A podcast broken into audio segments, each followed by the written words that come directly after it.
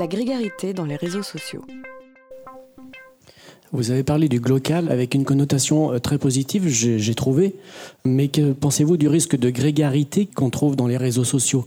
À savoir qu'au lieu d'aller vers une relation de qualité euh, et qui apporte du sens, les adolescents iraient plutôt vers euh, une répétition à l'identique et qui serait moins positive. Oui, c'est tout le paradoxe de l'adolescence, c'est que l'adolescent veut d'un côté être comme jamais personne n'a jamais été. Déjà, il veut pas être comme ses parents, il veut pas être comme ses grands-parents, il veut pas être comme ses frères et sœurs plus grands. Et puis d'un autre côté, il a un extraordinaire désir de se faire reconnaître et pour ça de se faire intégrer dans un groupe, hein, être reconnu par un groupe dans lequel il est intégré. Et le prix à payer, ça va être la grégarité.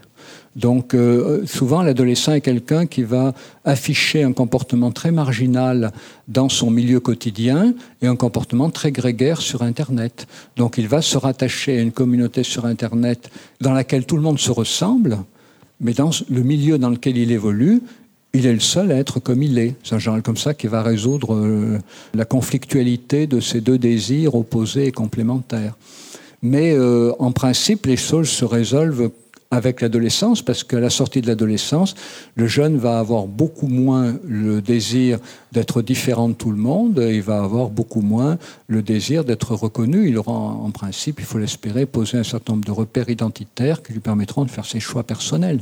L'adolescence, c'est un moment très compliqué pour l'ado, et, et, quand il en sort, il est tout autant soulagé que ses parents ou, ses tuteurs.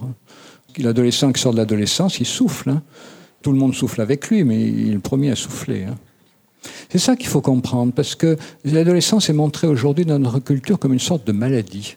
Et on est sans doute la première culture à haïr autant ces ados, plutôt à avoir peur d'eux. Les cultures ont toujours euh, haï les ados comme des gens insupportables, mais pas peur. On est sans doute la première culture à avoir peur de ces ados.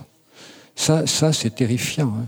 Parce que si on a peur des ados, ben, ça augmente le sentiment qu'ils ont qu'on ne les aime pas et qu'on ne les attend pas pour ce qu'ils sont et qu'on ne leur fait pas confiance. Et du coup, ça rend la sortie de l'adolescence dans ce qu'elle a de plus provocateur très difficile.